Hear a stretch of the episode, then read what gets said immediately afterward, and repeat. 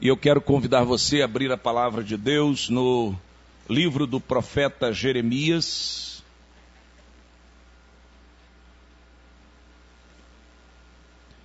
Livro do profeta Jeremias, capítulo 9, versos 23 a 24.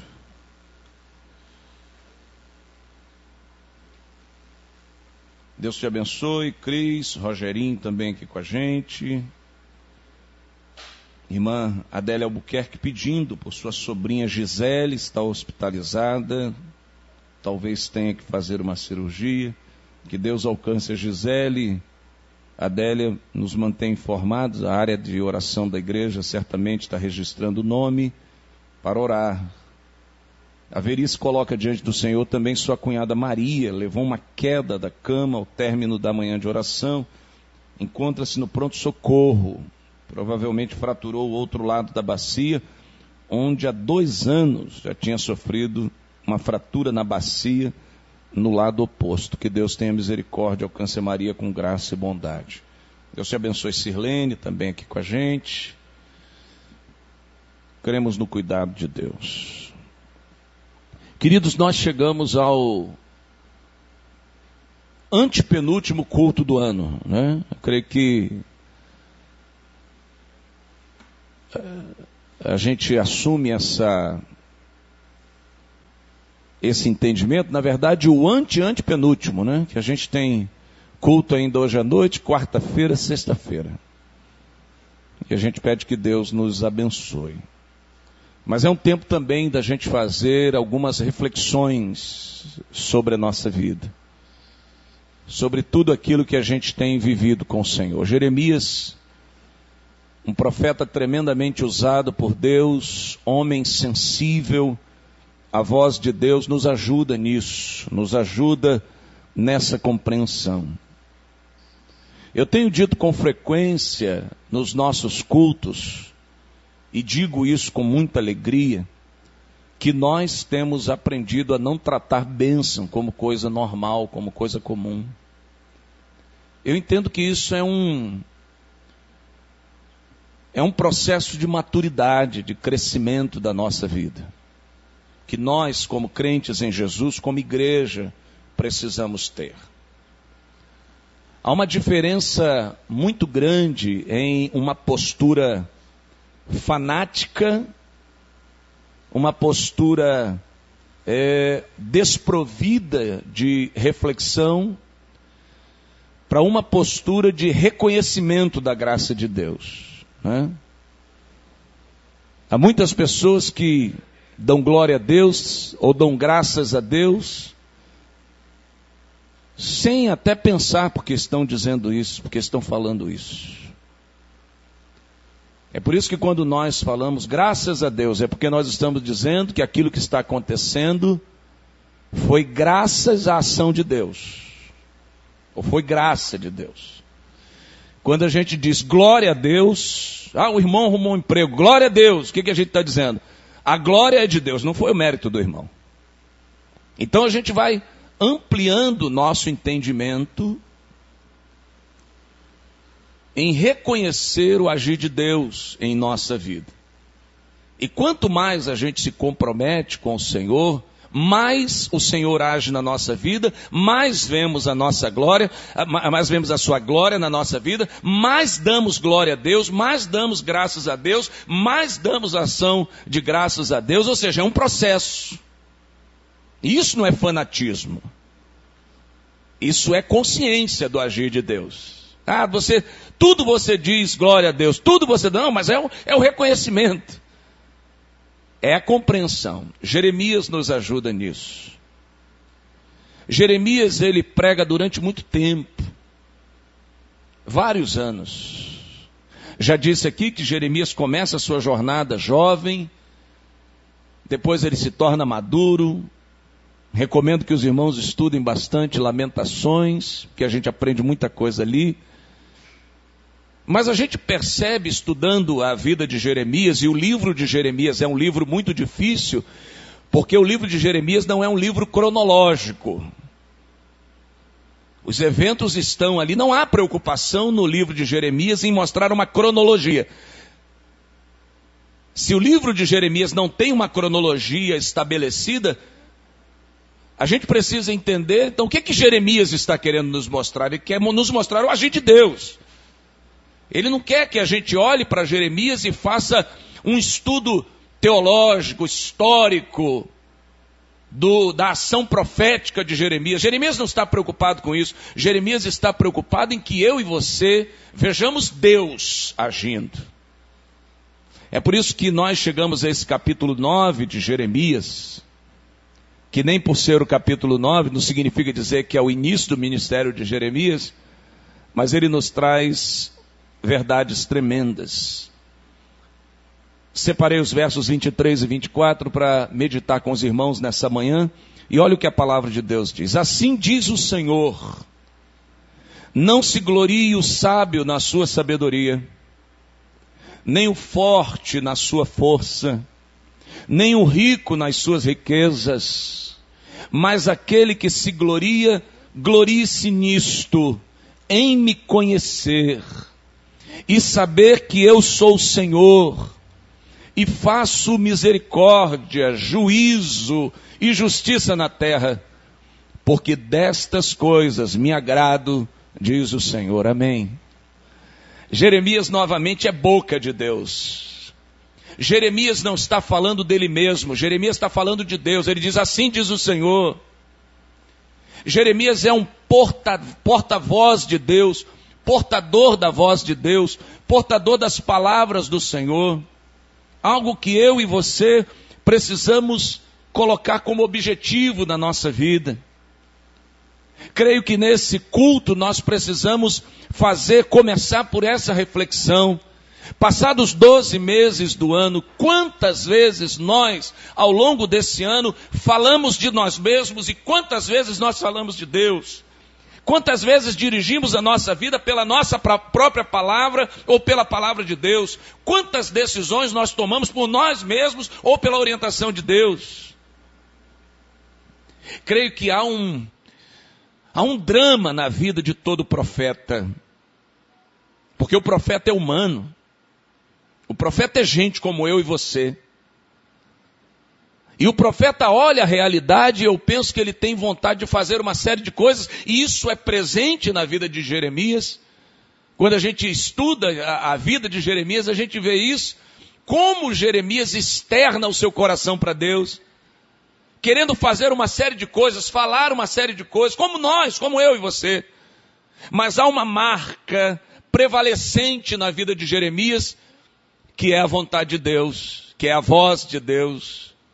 E eu não sei se Jeremias, nessa hora, quando se coloca diante do povo para dizer assim diz o Senhor, eu não sei se Jeremias está querendo dizer o seguinte, ó, é isso que eu queria dizer, mas Jeremias está sendo obediente. Há pouco nós cantamos, o fiel obedece o que Cristo mandar. Então, olhando para esse ano, a gente precisa caminhar para o final fazendo essa reflexão.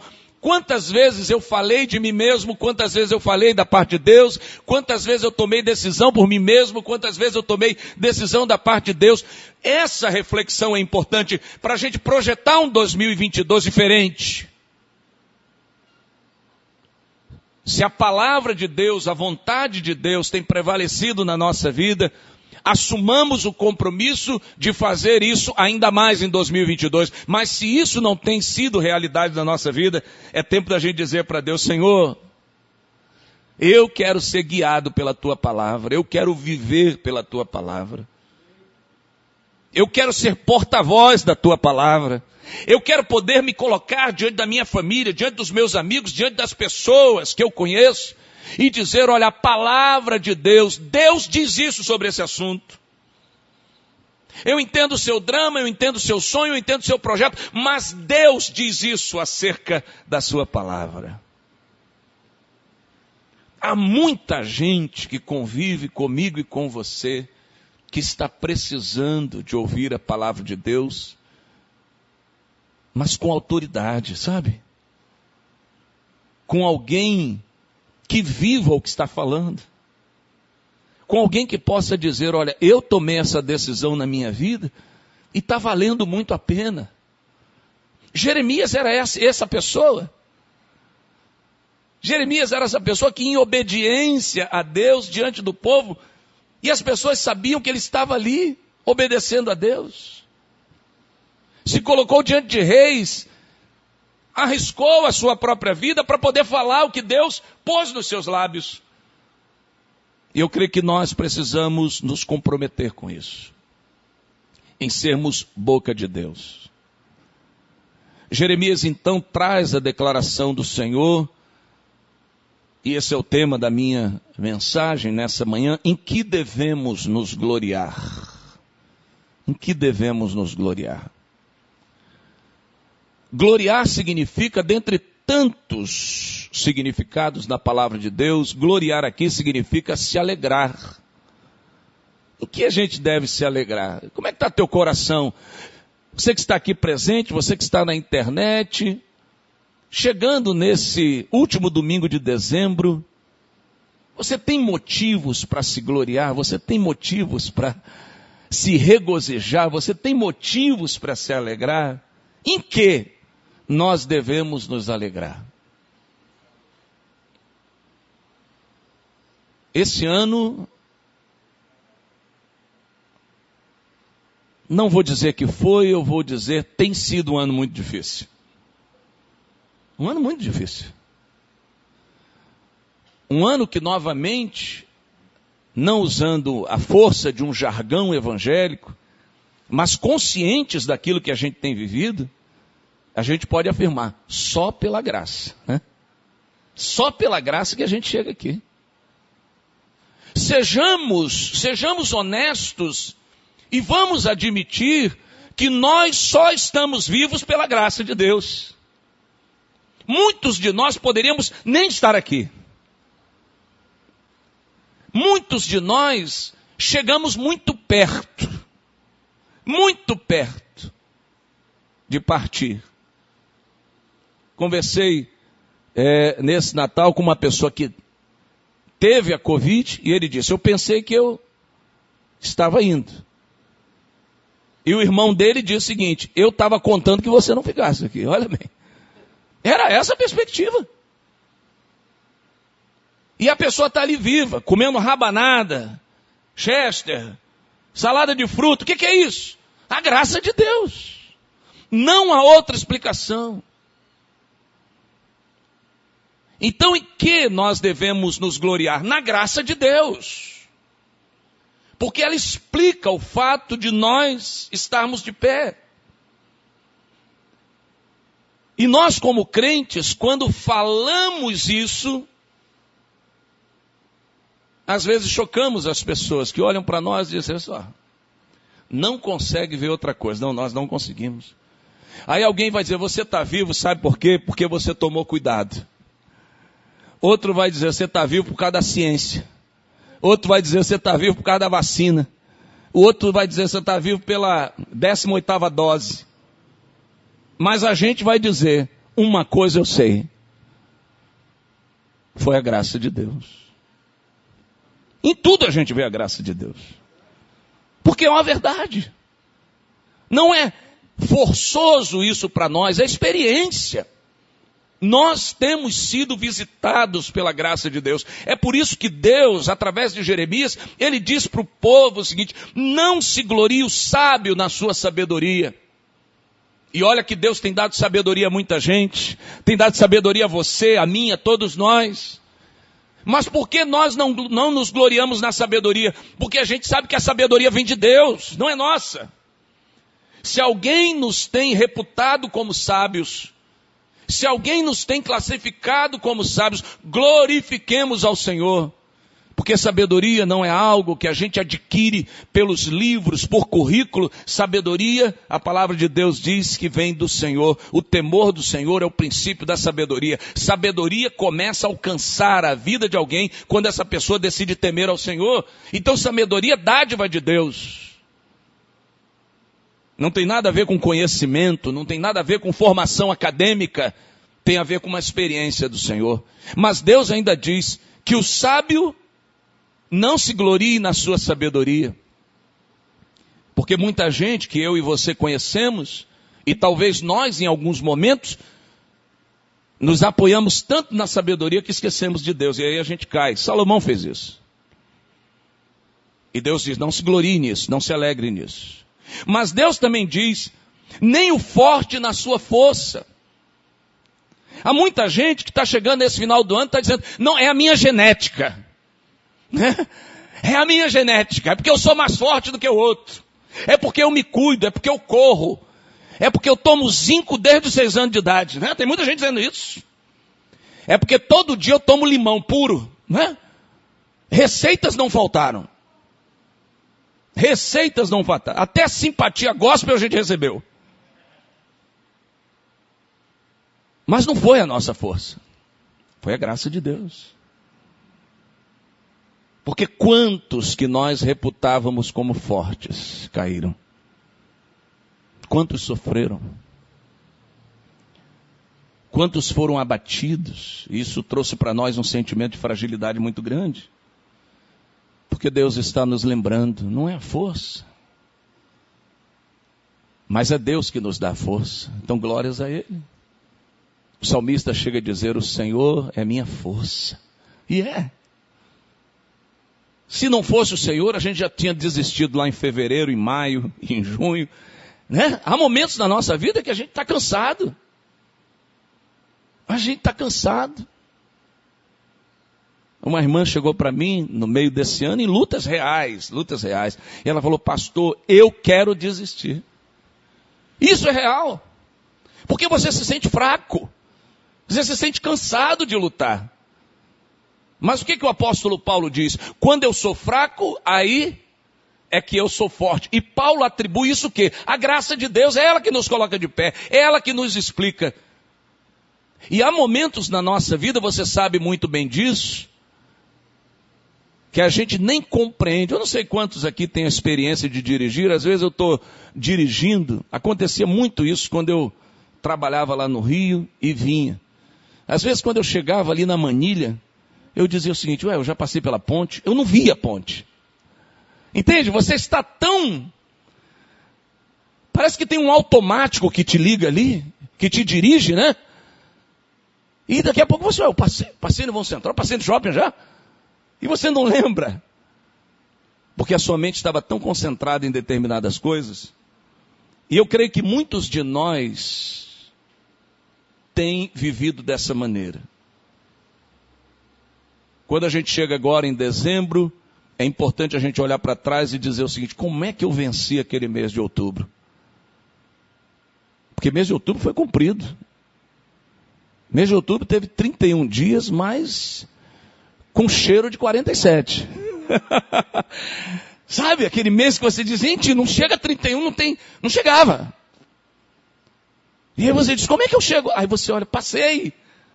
E como isso aconteceu? Graça de Deus. E em muitas situações da nossa vida, a gente olha e diz: Senhor, eu só superei isso porque o Senhor trouxe força para a minha vida, não era de mim, mas o Senhor derramou uma capacitação que eu só sei que eu cheguei lá. E não dá para explicar em detalhes, é complicado, porque isso é mistério. Mas Deus também diz: nem o rico nas suas riquezas uma das coisas que esse ano também nos ensinou é que as nossas posses, as nossas propriedades, os nossos bens, aqueles que tinham as suas economias, perceberam que essa riqueza ela era frágil. Porque a riqueza não nos dava garantia de saúde. A riqueza não nos dava garantia de segurança. A riqueza não nos dava garantia de longevidade. A riqueza não dava garantia que a gente ia ver os parentes de novo. A riqueza não dava garantia que a gente ia chegar no final, no final do ano. Então esse foi um ano também que ficou bem clara a palavra de Deus, de que ai daquele que coloca a sua esperança na riqueza, aquele que deposita sua esperança no amor ao dinheiro, que é a raiz de todos os males. E aí muitas coisas começaram a ficar claras na nossa mente Quando o Senhor Jesus diz que a gente deve acumular tesouros no céu, porque aqui a traça, a traça é, é, corrói, a ferrugem consome, os ladrões minam e roubam. E chega uma hora que algumas pessoas começaram a dizer: eu trocaria tudo que eu tenho para estar com aquela pessoa de novo, eu trocaria tudo que eu tenho para poder respirar, eu gostaria, eu trocaria tudo que eu tenho por mais um ano de vida. Então, a contabilidade de Deus se mostrou clara para cada um de nós. E a gente teve um avanço de compreensão, e eu glorifico ao Senhor pela igreja que entendeu isso, porque isso nos ajuda a projetar os nossos sonhos para 2022. Agora, talvez, na nossa projeção, nos nossos pedidos para 2022, não esteja mais comprar uma casa, é, trocar de carro, talvez seja eu quero visitar mais os meus parentes, eu quero conversar mais com fulano, eu quero cuidar um pouquinho mais da minha saúde, eu quero celebrar mais a vida, eu quero ser mais grato. Nós começamos a mudar a nossa perspectiva, porque Deus nos tem permitido entender que a nossa alegria deve se apoiar em coisas eternas, duradouras e não em coisas passageiras. Então Jeremias, como boca de Deus, diz: Não se glorie o sábio na sua sabedoria, nem o forte na sua força, nem o rico nas suas riquezas, mas ele diz, para não nos deixar sem norte, ele diz, mas aquele que se gloria, ou aquele que se alegra, alegre-se nisto, em me conhecer e saber que eu sou o Senhor, e faço misericórdia, juízo e justiça na terra, porque destas coisas me agrado. Deus então diz, que a nossa alegria deve ser em conhecer o Senhor. E novamente, eu provoco os irmãos nessa reflexão. A gente chega em dezembro e a gente pode dizer que a gente conhece mais Deus do que em janeiro. A gente, a gente aproveitou para conhecer mais o Senhor. A gente pode dizer, Senhor, hoje eu te conheço mais do que eu te conhecia. E nisso eu me alegro. Eu me alegro porque hoje eu tenho uma, um entendimento, uma visão, uma compreensão de ti que eu não tinha. Jeremias foi alcançando isso. Jeremias viu que Deus não agia na sua juventude, mas além da sua juventude. Que Deus agia não no conhecimento de Jeremias, mas no conhecimento que Jeremias passava a ter de Deus. Jeremias passou a entender que quando a gente busca o Senhor, na verdade percebe que é o Senhor que está nos buscando, né? Buscar-me-eis e me achareis e, é, é, e eu me deixarei ser encontrado, né? Eu me deixarei. Veja que, sabe, eu fico sempre imaginando quando eu leio esse versículo, quando eu penso nesse versículo, eu me lembro, fico pensando Deus brincando de pique-esconde com a gente, e a gente corre para ali, daqui a pouco Deus diz assim, achou, achou. Deus se deixa ser encontrado. E Jeremias foi ampliando o seu entendimento, esse conhecimento de Deus, que é um Deus que quer estar com a gente. Um Deus que se alegra em fazer parte da nossa vida. Um Deus que não quer estar presente apenas naquilo que a gente chama de religiosidade, sábado, domingo, ou uma quarta-feira, ou um culto no lar, mas Ele quer fazer parte de todos os momentos da nossa vida. Um Deus muito mais presente, muito mais real, então, a minha oração é que todos nós possamos, nesse final de ano, pelo menos agradecer o seguinte: meu conhecimento de Deus aumentou. E a boa notícia é que Deus quer se dar a conhecer ainda mais para nós. E esse deve ser um projeto, deve estar na nossa agenda, conhecer mais e melhor o Senhor, porque nisso a gente deve se alegrar. E Deus, ele, então, ele dá alguns motivos para que a gente se alegre em conhecer o Senhor. Ele nos diz o seguinte, que uma das primeiras coisas que eu descubro quando eu conheço mais o Senhor é que eu percebo que Deus é Deus de misericórdia. Ele diz, eu faço misericórdia. Deus é misericordioso. E Jeremias fala isso com autoridade quando ele escreve em Lamentações: as tuas misericórdias são a causa de não sermos consumidos. E eu penso que Jeremias, por se conhecer, porque eu não sei se você já conviveu com alguém que seja muito reclamão, chorão, murmurador, alguém que. Jeremias era, era esse tipo de pessoa. Ele questionava com Deus. Deus mandou ele vai lá pregar, não deu certo, ele volta e reclama com Deus. E não é fácil lidar com uma pessoa assim. Não é fácil lidar com alguém questionador. Não é fácil lidar com alguém que toda hora está perguntando o porquê disso. Você nem chegou ao final do processo e a pessoa está perguntando. E Jeremias chega à conclusão que ele só está vivo de pé por causa das misericórdias do Senhor. E ele diz: as misericórdias do Senhor são a causa de nós não sermos consumidos. Então significa dizer que o conhecimento de Deus me mostra que eu não sou tão bonzinho eu, quanto eu acho que eu sou. Eu não sou tão certinho quando eu acho, acho que eu sou. Que eu não sou melhor do que os outros, que às vezes eu penso que eu seja melhor do que os outros. Tenho um conceito errado acerca de mim mesmo. Me acho mais santo, me acho mais puro. Estou vendo cisco no, no, na vista de todo mundo e não consigo olhar a trave que está no meu. As misericórdias do Senhor me mostram o seguinte, meu filho, Henrique, entenda uma coisa. Você só está vivo por causa da minha misericórdia, não tem outra explicação não. É isso.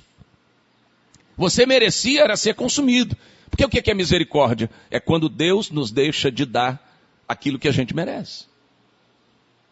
O conhecimento de Deus então nos leva a esse entendimento da misericórdia de Deus. E isso nos nivela. Isso mostra que ninguém, nenhum de nós aqui, que está nesse culto, presencialmente, na internet, é melhor do que ninguém. Todos nós somos alvos da misericórdia de Deus. Se a gente sabe que o Deus que nós servimos é misericordioso, o que que se espera de mim e de você? Que nós sejamos misericordiosos também. Não é à toa que Jesus bota nas bem-aventuranças. Bem-aventurados os misericordiosos, porque eles alcançarão misericórdia. Jesus diz que é feliz, que é bem-aventurado quem é misericordioso. Então é um tempo também da gente olhar o seguinte: será que eu fui muito duro com as pessoas nesse ano? Será que eu peguei pesado com as pessoas nesse ano? E olha que a gente brigou muito esse ano. Como eu disse, esse ano foi muito difícil. Difícil por causa, pela falta de emprego? Sim. Difícil pela, pela alta dos preços, pela inflação? Sim. Difícil pela perda de vidas? Sim. Mas foi um ano que a gente brigou muito. Foi difícil por causa disso. A gente brigou muito. E eu digo, brigamos muito por bobagem. Famílias rachadas, casamentos rachados, relacionamentos é, é, é, é, entre irmãos rachados, porque a gente brigou e a gente pegou muito, muito pesado com as pessoas. A gente foi duro, a gente foi desrespeitoso, falando de respeito. A gente invadiu pessoas, a gente atropelou pessoas, a gente tirou pessoas dos nossos relacionamentos, cancelamos pessoas do nosso contato, chamamos pessoas de irresponsáveis, ofendemos pessoas, sejamos honestos. Pegamos pesado demais, falando de misericórdia. Há, um, há um elemento contraditório nisso. Então eu creio que um dos exercícios que a gente deve fazer é esse. Se tudo que eu disse, tudo que eu fiz para as pessoas, se elas me fizessem, como eu estaria? Tem um cantor que eu gosto muito, e eu só posso ouvir no carro sozinho, que é Marco Antônio. Há um acordo em família que eu só posso ouvir Marco Antônio sozinho em casa. E ali eu ouço, faço os meus solos. Mas há uma música do Marco Antônio que eu acho muito interessante quando ele fala da graça e da misericórdia de Deus, que ele diz assim: se eu fosse condenado e julgado pelos homens, eu não estaria aqui. Essa é uma verdade. Essa é uma constatação. Né? Imagina. Imagine cada um de nós que está aqui, nas redes também, se a gente dependesse da avaliação dos homens para estar vivo. Nenhum de nós sobraria. Novamente, as misericórdias do Senhor são a causa de nós não sermos consumidos, elas se renovam a cada manhã, grande é a tua fidelidade. A segunda coisa que a gente aprende ao conhecer o Senhor é que Deus, além de exercer misericórdia, Deus exerce juízo. É estranho isso, né? Como é que Deus consegue conjugar tão bem isso? Misericórdia e juízo.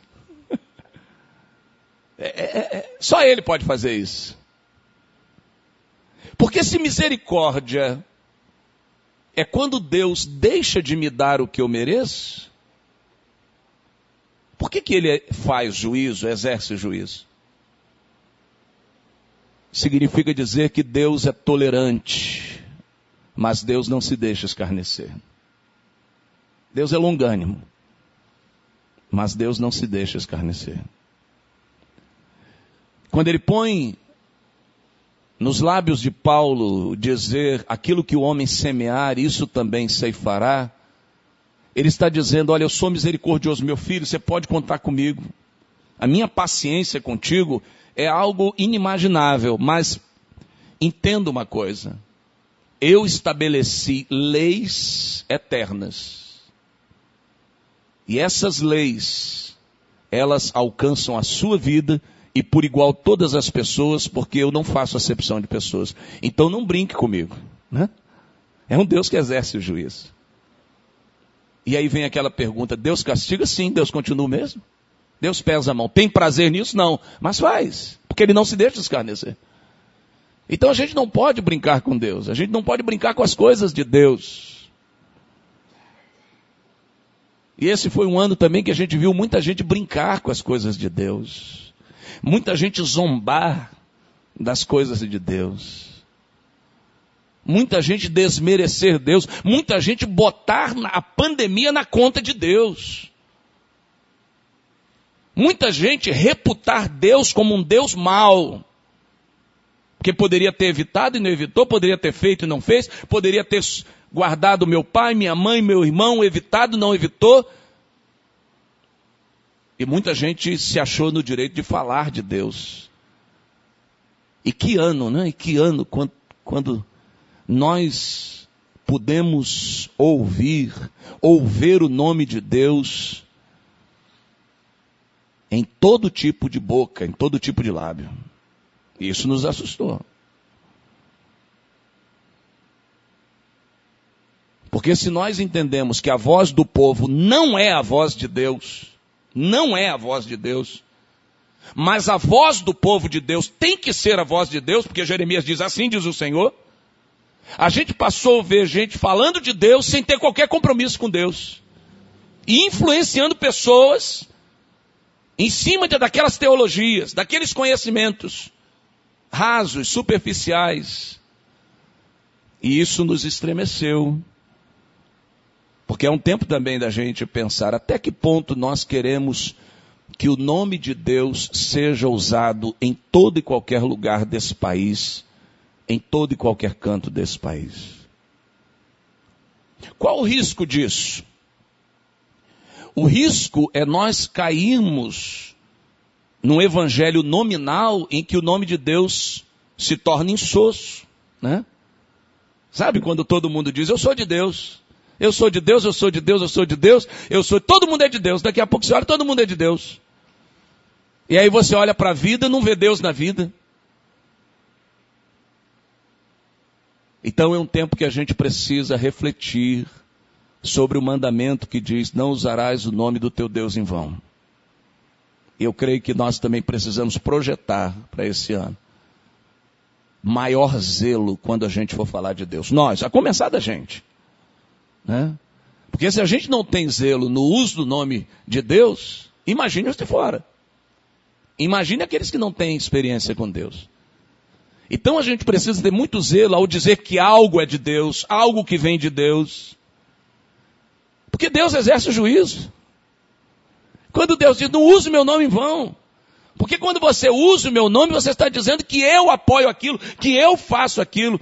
É por isso que eu gosto muito do Salmo 90, que é uma oração de Moisés, e um homem que andou com Deus, um homem que esteve face a face com Deus, Moisés termina aquele salmo dizendo: Senhor, confirma a obra das nossas mãos. Moisés está dizendo: assina embaixo. E será que Deus assina embaixo? Tudo que a gente fala, né? Já falei aqui, quando eu era pequeno, que minha tia dizia: ande com Pedro, coma com Pedro, mas olhe em Pedro. Está na Bíblia. A minha, versão ainda não achei. Mas minha tia citavam as coisas assim, que nunca, que não estava na Bíblia. Mas quando você diz assim, ó, Deus disse isso, você gera no outro o quê?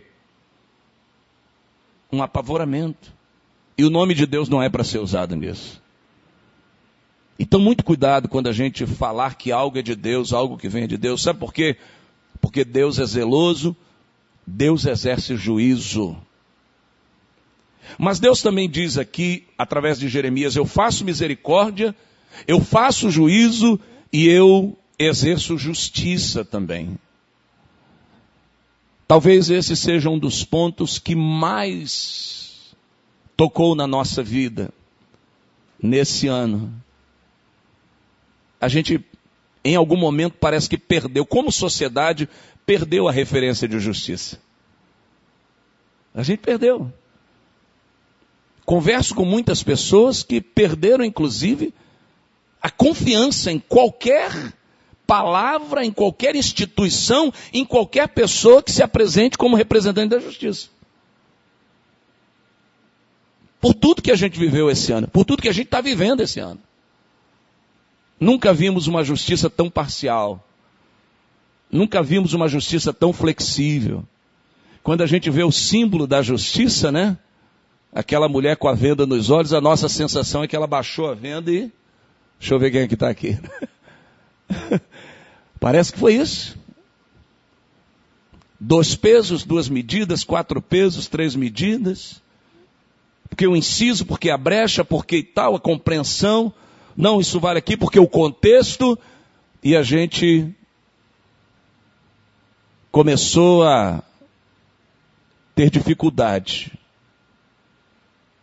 a entender essa chamada justiça humana. Só que quando a gente vai para a palavra de Deus, com todo respeito aos nossos advogados, nosso irmão Hélio está aqui como representante da justiça, é, a palavra de Deus, ela classifica a nossa justiça como trapo de imundícia.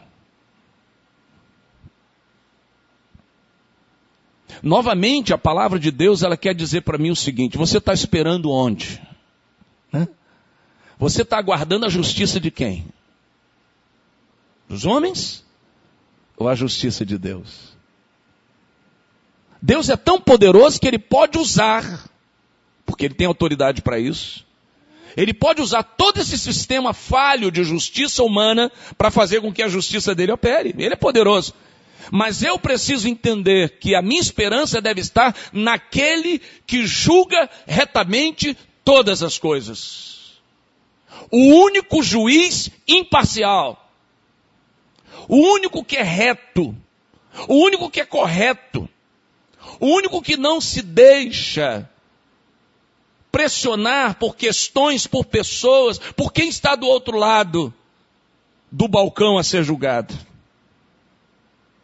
Então nós, como crentes em Jesus, creio que esse ano nós fomos exercitados, porque muitos de nós, ao longo desse ano, começamos a preferir, eu gosto mais desse, eu gosto mais daquele. E começou a crente fazer torcida, não tomara que o processo caia na mão de tal, sabe? Crente torcendo para processo cair na mão de homens, como se dependesse de homens. Isso é incoerente.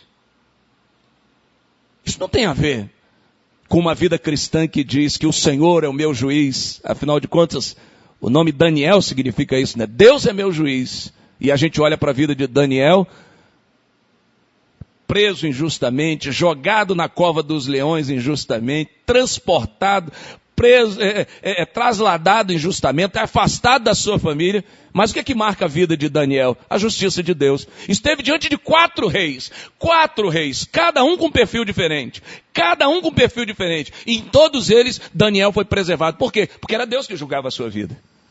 Então a gente precisa chegar no final desse ano e dizer: eu estou esperando a justiça de quem sobre a minha vida?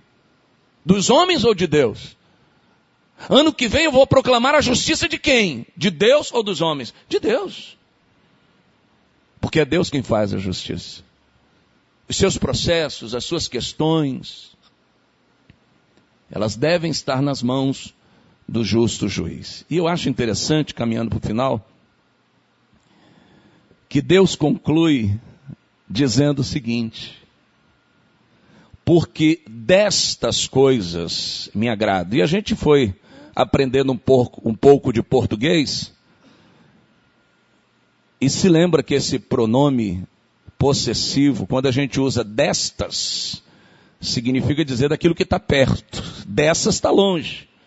Então, quando Deus diz destas coisas me agrada, Ele está dizendo eu me agrado em fazer misericórdia, eu me agrado em exercer juízo, eu me agrado em exercer justiça. E aí, novamente, volta para mim e para você fazermos uma reflexão.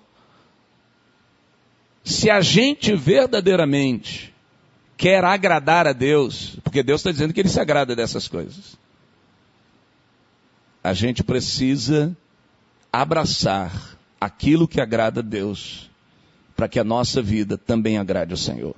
Se Deus se agrada de misericórdia, de fazer misericórdia, e eu quero ser misericordioso, eu devo viver dessa maneira, para que Ele se agrade da minha vida. Exercer misericórdia também.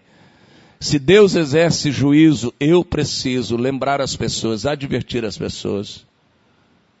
E eu creio que esse é um tempo também da igreja do Senhor Jesus se levantar com voz profética e com amor, colocar a mão no ombro de um parente, de um amigo, de um colega de trabalho e dizer o seguinte: olha, não faz isso não.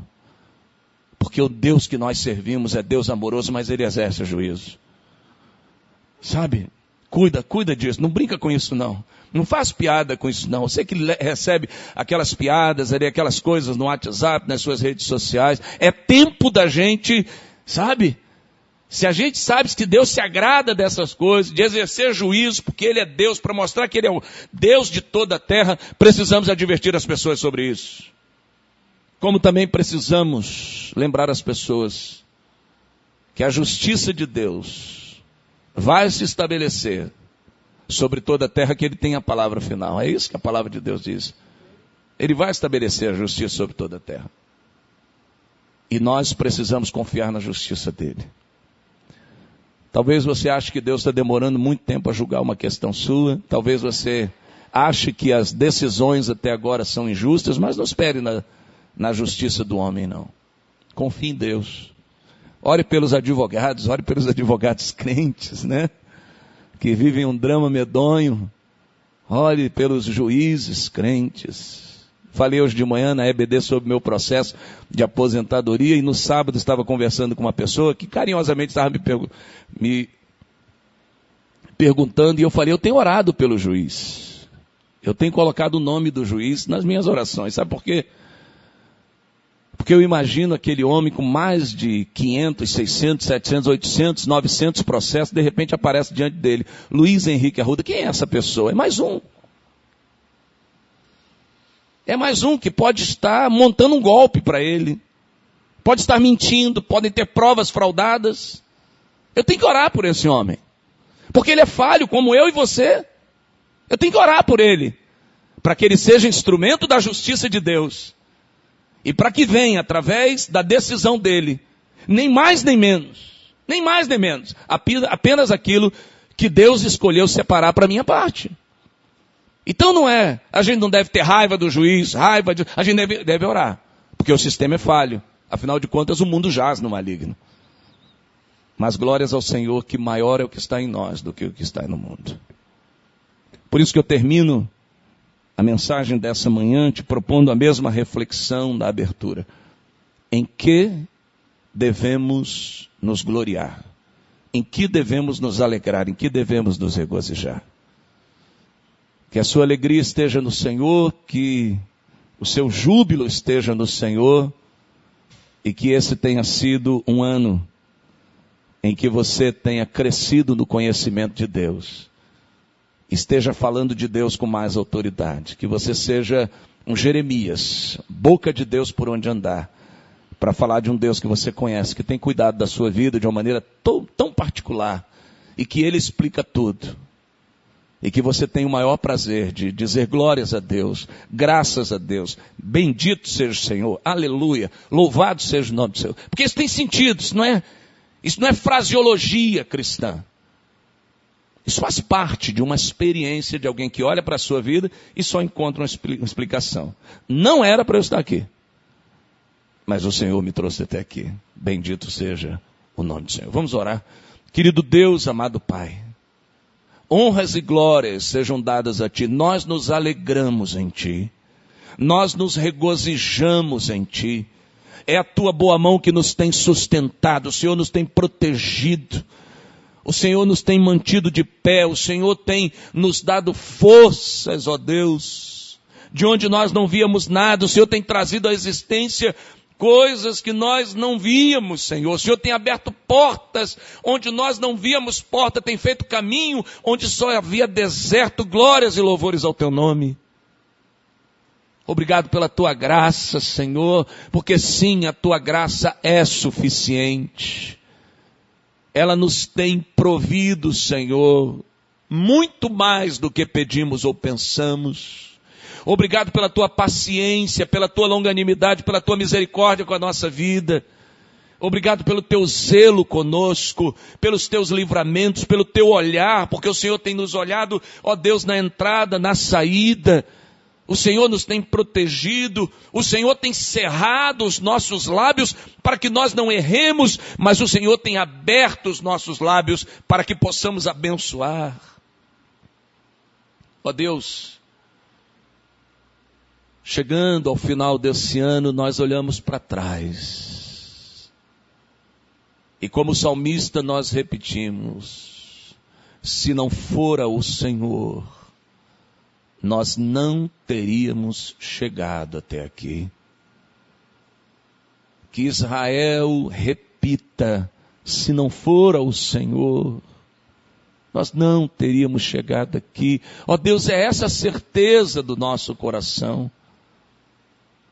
E é por isso, Pai, que ao olhar para esse teu cuidado com as nossas vidas, nós nos enchemos de expectativa para aquilo que tu tens para nós e aquilo que o Senhor deseja realizar através da nossa vida. Portanto, nós te pedimos, abençoa-nos, capacita-nos, a fim de vivermos todo o teu projeto para as nossas vidas queremos abençoar mais, queremos falar mais do teu amor, queremos ser pais melhores, filhos melhores, irmãos melhores, cônjuges melhores, crentes melhores, profissionais melhores, vizinhos melhores, servos melhores, trabalhadores melhores, cidadãos melhores, ó Deus, para o louvor do teu nome. E lembra-nos que a tua boa mão estará sempre perto de nós. É por isso, Pai, que nessa manhã nós reafirmamos que nós nos gloriamos em Ti e temos a certeza que o Senhor há de nos dar mais motivos para nos gloriarmos no Senhor. Por fim, Pai, eu quero te pedir que tu abraces aqueles que nessa manhã se encontram enlutados, tristes, saudosos, tiveram perdas irreparáveis nas suas vidas. Ó oh, Pai, que o teu Espírito cuide. Quero clamar, ó oh Deus, por tua graça sobre aqueles que estão enfermos, aqueles que lidam com sequelas, sequelas físicas, emocionais, psicológicas. Ó oh, Deus, abraça essas pessoas com a destra do teu poder. Queremos colocar, ó oh Deus, esses milhões de desempregados, ó oh Deus, que dia e noite sonham com uma porta de emprego aberta para eles. Que tu tenhas misericórdia de cada um deles. Que o teu sustento chegue mas que o teu milagre também se opere em suas vidas, porque uma palavra tua é suficiente para mudar toda e qualquer situação. Quero colocar diante do Senhor aqueles, ó Deus, que trabalham no fronte, os profissionais de saúde, aqueles que a cada dia colocam sua vida em risco para abençoar outras vidas cuida das suas, ó Deus, das suas questões, do seu emocional, do seu físico, do seu espiritual. Cerca-os com a tua graça e com a tua bondade. Quero colocar, Pai, diante de ti também a tua igreja. Ó oh Deus, que enfrentou e enfrenta um ano muito difícil. Mas que essa seja uma manhã, Pai. Não somente da tua igreja reunida aqui neste lugar, fisicamente, virtualmente, mas a tua igreja espalhada sobre a face da terra. Que seja uma manhã de despertamento para que nós fechemos as brechas que abrimos, reparemos as fissuras causadas pela nossa incompreensão acerca de quem tu és. Que seja, ó Deus, uma manhã em que nós nos comprometamos com a unidade, para que a tua igreja seja mais fortalecida. Que seja uma manhã, ó Deus, em que nós clamemos pelo teu perdão, porque o Senhor nos deu tanto e nós também erramos bastante. Que seja uma manhã de conserto, de esperança, de renovo sobre a vida da tua igreja. E que a nossa vida seja, por fim, guiada única e exclusivamente pela tua palavra. Que o teu amor esteja sobre o teu povo. Que a graça de Jesus supra as necessidades e o poder do Espírito nos ensine. Nos ensine a viver, ó Deus, de uma maneira alegre no Senhor. É assim que oramos, agradecidos no doce nome de Jesus. Amém e amém. Deus abençoe a sua vida.